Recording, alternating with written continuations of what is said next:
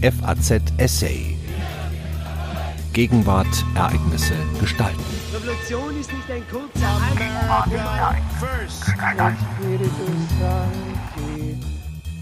Schaffen wir das?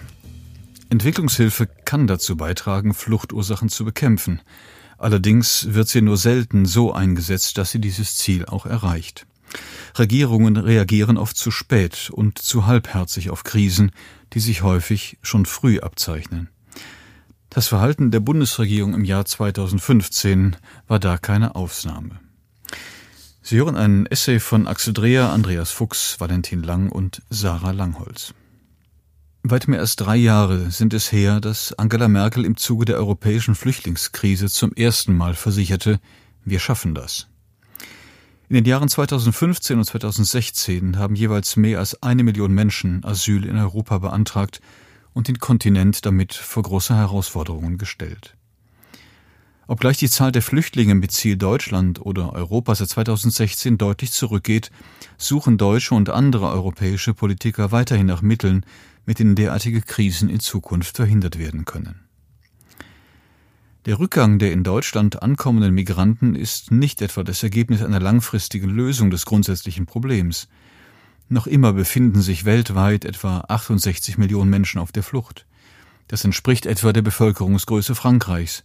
Tendenz ist weiter steigend. Inzwischen hält die Bundesregierung die vielbeschworene Bekämpfung der Fluchtursachen gar für eine zentrale Aufgabe ihrer Entwicklungspolitik. Im aktuellen Koalitionsvertrag heißt es, dass zur Fluchtursachenbekämpfung, Zitat, mehr Mittel für Entwicklungszusammenarbeit, Zitat Ende, bereitgestellt werden sollten.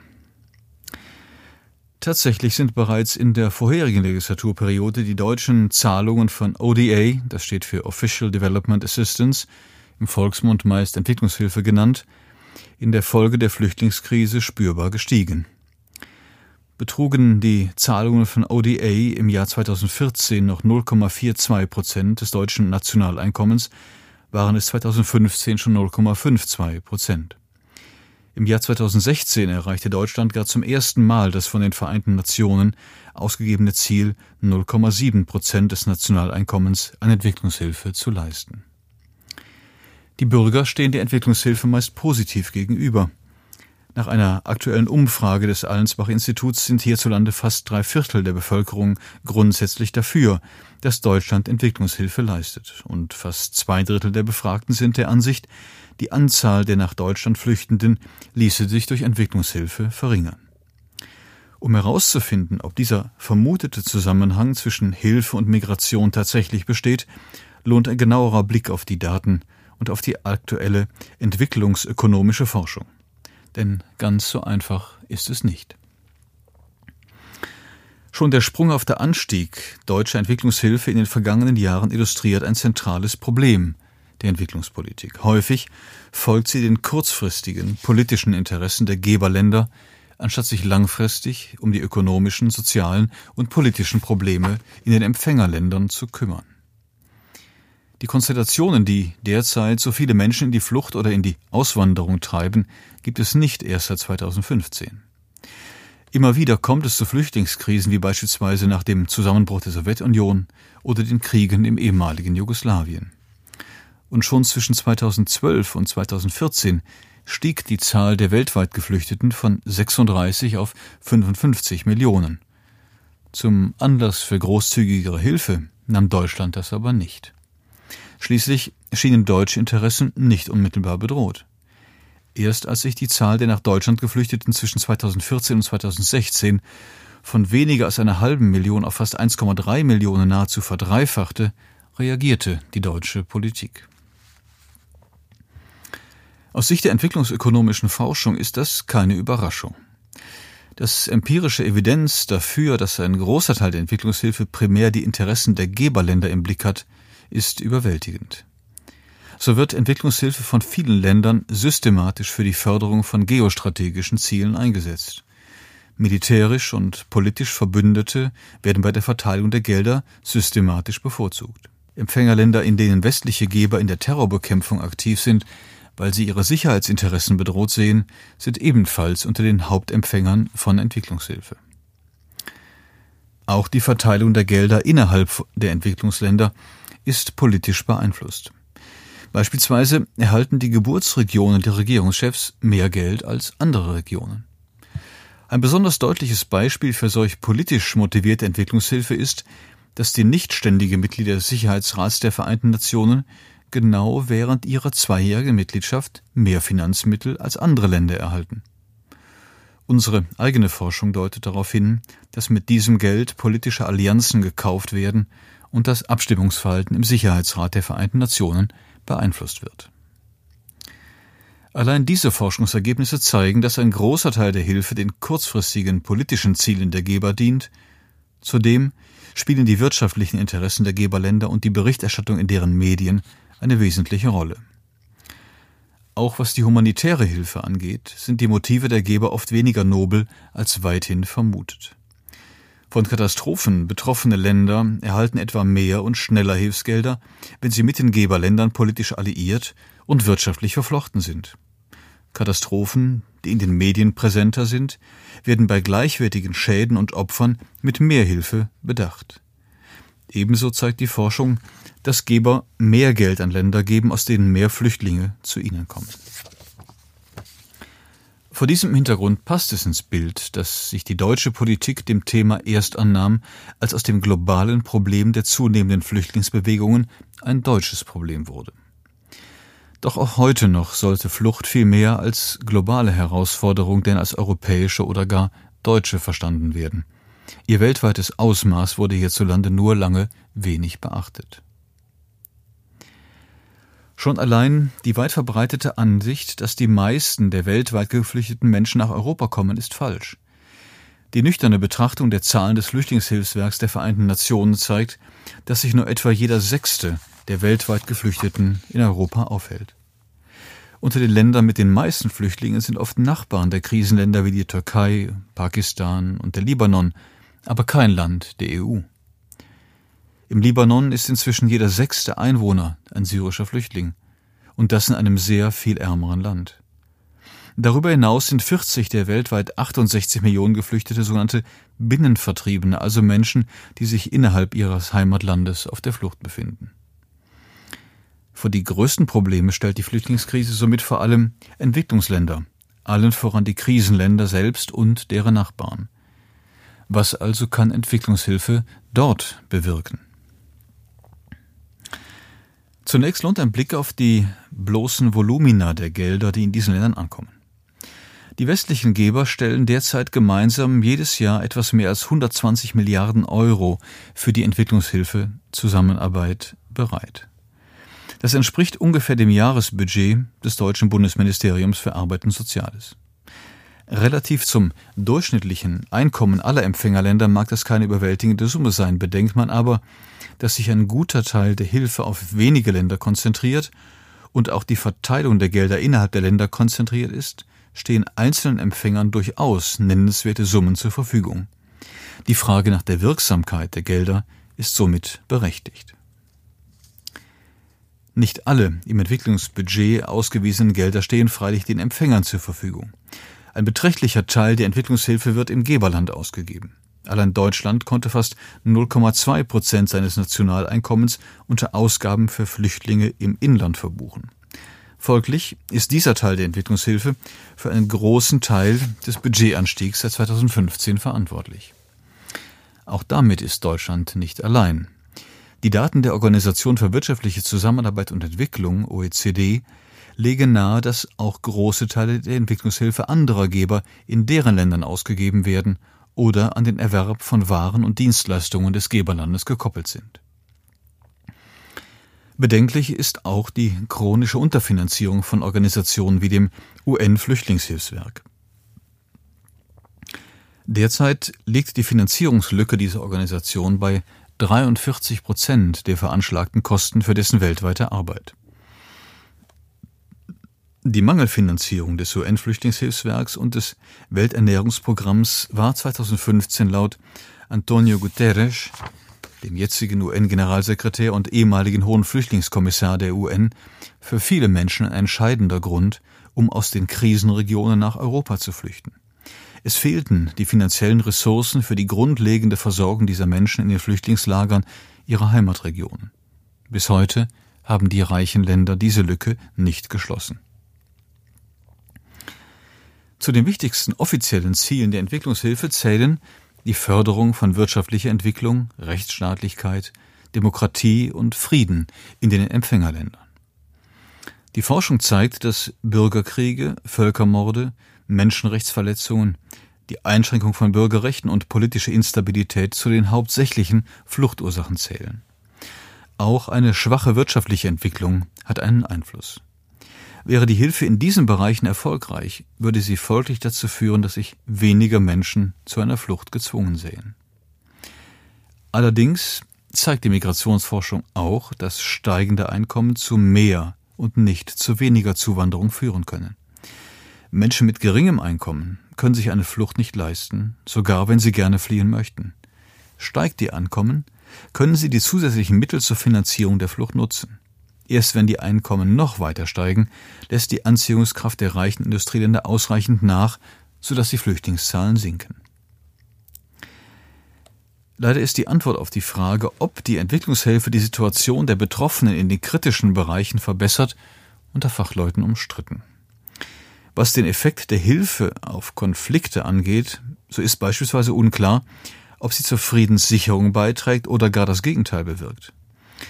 Eine aktuell häufig zitierte Studie zeigt etwa, dass die Nahrungsmittelhilfe der Vereinigten Staaten Konflikte weiter anheizen kann.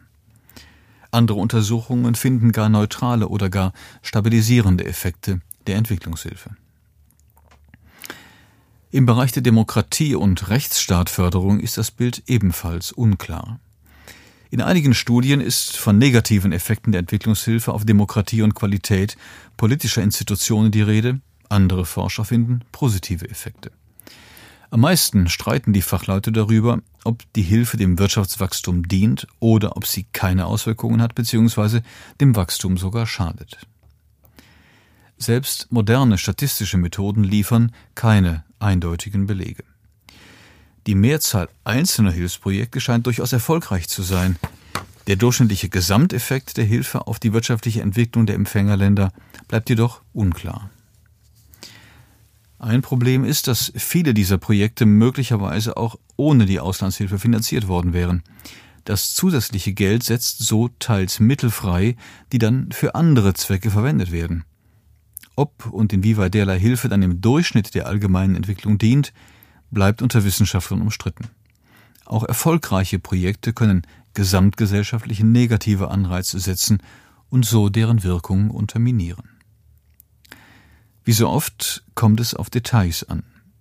Welcher Geber welche Art von Hilfe an welchen Empfänger überweist, beeinflusst die Effektivität der Entwicklungshilfe. So zeigt die Forschung etwa, dass die Hilfsgelder internationaler Organisationen wie beispielsweise der Weltbank oft wirksamer sind als diejenigen, die von den Geberländern direkt kommen. Gleichzeitig gilt Entwicklungshilfe, die an korrupte und autokratisch regierte Staaten überwiesen wird, als weniger effektiv als diejenige, die an Demokratien geht. Im schlechtesten Fall, so zeigt sich, kann Entwicklungshilfe dabei helfen, autokratische Regime am Leben zu halten und Korruption zu fördern. Auch kann die dauerhafte Abhängigkeit von Gebern Anreize reduzieren, sich selbst zu helfen und effektive Steuersysteme zu entwickeln. Im besten Fall kann sie aber dazu beitragen, junge Demokratien zu stabilisieren und effektive, inklusive Wirtschaftspolitik finanziell zu unterstützen. Leider setzen Geberländer nicht immer die wirksamsten Mittel ein und das in der Regel, weil sie auf kurzfristige politische Ziele fixiert sind. Dabei zeigen Studien, dass Entwicklungshilfe am effektivsten ist, wenn sie losgelöst von den politischen Zielen der Geber erfolgt. Nicht zuletzt deshalb ist der durchschnittliche Effekt der Hilfe auf die Lebensbedingungen in Entwicklungsländern so ungewiss wie unterschiedlich. Da die bisherige Forschung also nicht eindeutig sagen kann, ob sich durch Entwicklungshilfe die Lebensbedingungen in den Empfängerländern so verändern, dass weniger Menschen die Flucht ergreifen, analysieren wir den direkten Effekt der Entwicklungshilfe auf Flüchtlingsbewegungen. Wir unterscheiden hierbei drei wesentliche Wirkungskanäle. Erstens soll die unmittelbare humanitäre Hilfe die größte Not lindern und somit die Notwendigkeit der Flucht eindämmen. Zweitens ist das Ziel eines Teils der Hilfszusagen, dass die Betroffenen im Falle einer Krise zumindest in ihrer Heimatregion bleiben oder danach direkt zurückkehren können. Und drittens soll die Hilfe langfristig zu Verbesserungen der Bedingungen im Heimatland führen, durch einen Anstieg des Wirtschaftswachstums, die Eingrenzung von Konflikten oder die Förderung von Menschenrechten und Demokratie beispielsweise und so Fluchtursachen vermindern. Unsere Studie zeigt, dass humanitäre Hilfe unmittelbar zu einer Verminderung der Flüchtlingsbewegungen beitragen kann. Humanitäre Hilfsprojekte umfassen etwa das Bereitstellen von Nahrung, Notunterkünften und medizinischer Versorgung. Diese Art der Hilfe geht vor allem an Länder, die sich in akuten Krisensituationen befinden. Aus Ländern, die mehr solche humanitäre Hilfe erhalten, fliehen kurzfristig weniger Menschen. Dies deutet zum einen darauf hin, dass die Politik schnell und umfassend handeln muss, sobald sich eine Krise abzeichnet. Sehr häufig geschieht zu wenig, zu langsam. Zum anderen unterstützt dieses Ergebnis die Forderung von Organisationen wie dem UN-Flüchtlingshilfswerk und dem Welternährungsprogramm, diese mit mehr Finanzmitteln auszustatten. Möglicherweise wären tatsächlich weniger syrische Flüchtlinge nach Europa gekommen, wenn die Geldgeber mehr Mittel für Flüchtlingsunterkünfte vor Ort zur Verfügung gestellt hätten. Umfrageergebnisse zeigen, dass mehr als neun von zehn Flüchtlingen aus Syrien beabsichtigen, in der Zukunft in ihre Heimat zurückzukehren. Eine deutliche Aufstockung der humanitären Hilfe würde es den von zukünftigen Krisen betroffenen Menschen ermöglichen, heimatnah eine Zuflucht zu finden.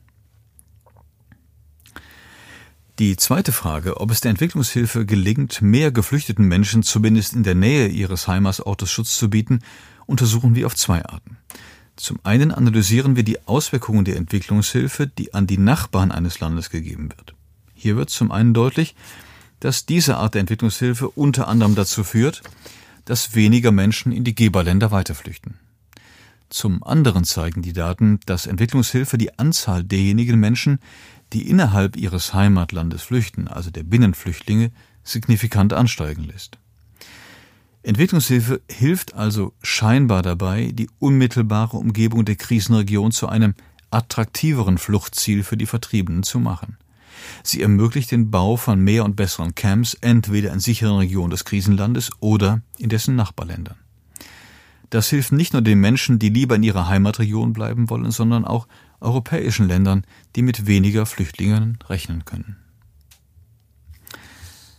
Entwicklungshilfe wird auch als politisches Instrument in Flüchtlingskrisen eingesetzt.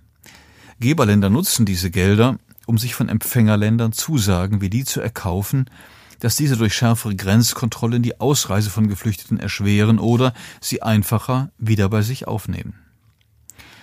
Die von Bundeskanzlerin Angela Merkel mit Tunesien im Jahr 2017 ausgehandelte Aufstockung der Entwicklungshilfe um 250 Millionen Euro im Gegenzug für eine deutlich schnellere Abschiebung ausländischer Asylbewerber ist nur eines von vielen Beispielen. Auch das EU-Türkei-Abkommen vom März 2016 fällt in diese Kategorie. Unsere Studie zeigt in der Tat, dass Länder, die mehr Entwicklungshilfe erhalten, ihre Rückführungspolitik im Sinne der Geberländer anpassen. Diese Art von Entwicklungspolitik ist jedoch nicht zu verwechseln mit langfristiger Prävention und Bekämpfung von Fluchtursachen. Bei humanitärer Hilfe und bei Geldern für die Nachbarn geht es oft darum, wie dieses Geld Menschen helfen kann, die schon in Not sind. Die humanitäre Hilfe macht jedoch nur ein Zehntel der gesamten Hilfszahlungen aus. Der Großteil der Entwicklungshilfe verfolgt offiziell das allgemeinere Ziel, diese Not der Menschen erst gar nicht entstehen zu lassen. Wie also steht es um die Wirksamkeit der allgemeinen Entwicklungshilfe in diesem Bereich? In unserer Studie finden wir keine kurzfristigen Effekte der Entwicklungshilfe auf Flüchtlingsbewegungen. In den ersten zehn Jahren nach der Erhöhung von Entwicklungshilfe bleibt die Zahl der Flüchtenden gleich. Erst wenn wir eine längere Zeitspanne betrachten, zeigt sich tatsächlich ein Rückgang der Flüchtlingszahlen. Sichtbar wird dieser Effekt aber erst nach etwas mehr als zehn Jahren. Dann allerdings ist er sowohl im Hinblick auf die absoluten Flüchtlingszahlen des Landes zu beobachten, als auch im Hinblick auf die Zahl der Flüchtenden, die in die Geberländer kommen. Abschließend schauen wir uns zusätzlich genauer an, was sich in diesem Zeitraum so verbessert hat, dass erklärt werden kann, warum weniger Menschen fliehen. Hierbei zeigt sich, dass das Wirtschaftswachstum in den Empfängerländern ebenfalls nach etwa zehn Jahren anzieht. Zwar ist auch hier kein kurzfristiger Effekt zu beobachten, aber in der langen Frist scheinen verbesserte wirtschaftliche Rahmenbedingungen als Folge von Entwicklungshilfe einige der Fluchtursachen zu mindern. Zusammenfassend lässt sich also sagen, dass Entwicklungshilfe durchaus dabei helfen kann, Fluchtursachen zu bekämpfen. Allerdings wird sie nur selten so eingesetzt, dass sie dieses Ziel auch erreicht. Zum einen reagieren Regierungen oft zu spät und zu halbherzig auf Krisen, die sich häufig schon früh abzeichnen. Deutlich erhöhte und schnellere humanitäre Hilfszahlungen und eine umfassendere finanzielle Unterstützung für internationale Organisationen wie das UN-Flüchtlingshilfswerk würden zumindest dabei helfen, die akute Not der Menschen in Krisengebieten zu lindern. Zudem könnten diese Menschen näher an ihrer Heimat versorgt werden, sodass weniger die höchst risikobehaftete und oft traumatisierende Flucht nach Europa antreten wollten. Zum anderen kann die Politik mit Entwicklungshilfe auch die tiefer liegenden Fluchtursachen bekämpfen, allerdings nur langfristig. Da diese Prozesse Zeit brauchen, werden die politischen Entscheidungsträger von heute die Früchte dieser Investitionen meist nicht mehr während ihrer Amtszeit ernten können. Auch wenn uns die Erfahrung der vergangenen Jahrzehnte lehrt, dass kurzfristige politische Interessen häufig überwiegen, ruht die Hoffnung auf Politikern mit mehr Weitsicht. Wären die Entscheidungsträger von heute nämlich nicht erst aufgewacht, als sie die Krise schon im vollen Gange war, hätte sich die Frage, ob wir das schaffen, womöglich gar nicht erst gestellt. Wenn zukünftigen Flüchtlingskrisen effektiver entgegengewirkt werden soll, ist schon jetzt ein Umdenken nötig. Sie hörten ein Essay von gleich vier Autoren. Axel Dreher ist Professor für internationale Wirtschafts- und Entwicklungspolitik an der Universität Heidelberg. Andreas Fuchs lehrt Umwelt-, Klima- und Entwicklungsökonomie an der Helmut Schmidt Universität in Hamburg. Valentin Lang ist Postdoctoral Researcher an der Universität Zürich und Sarah Langlotz Research Associate and PhD Candidate an der Universität Heidelberg. FAZ Essay. Ereignisse gestalten.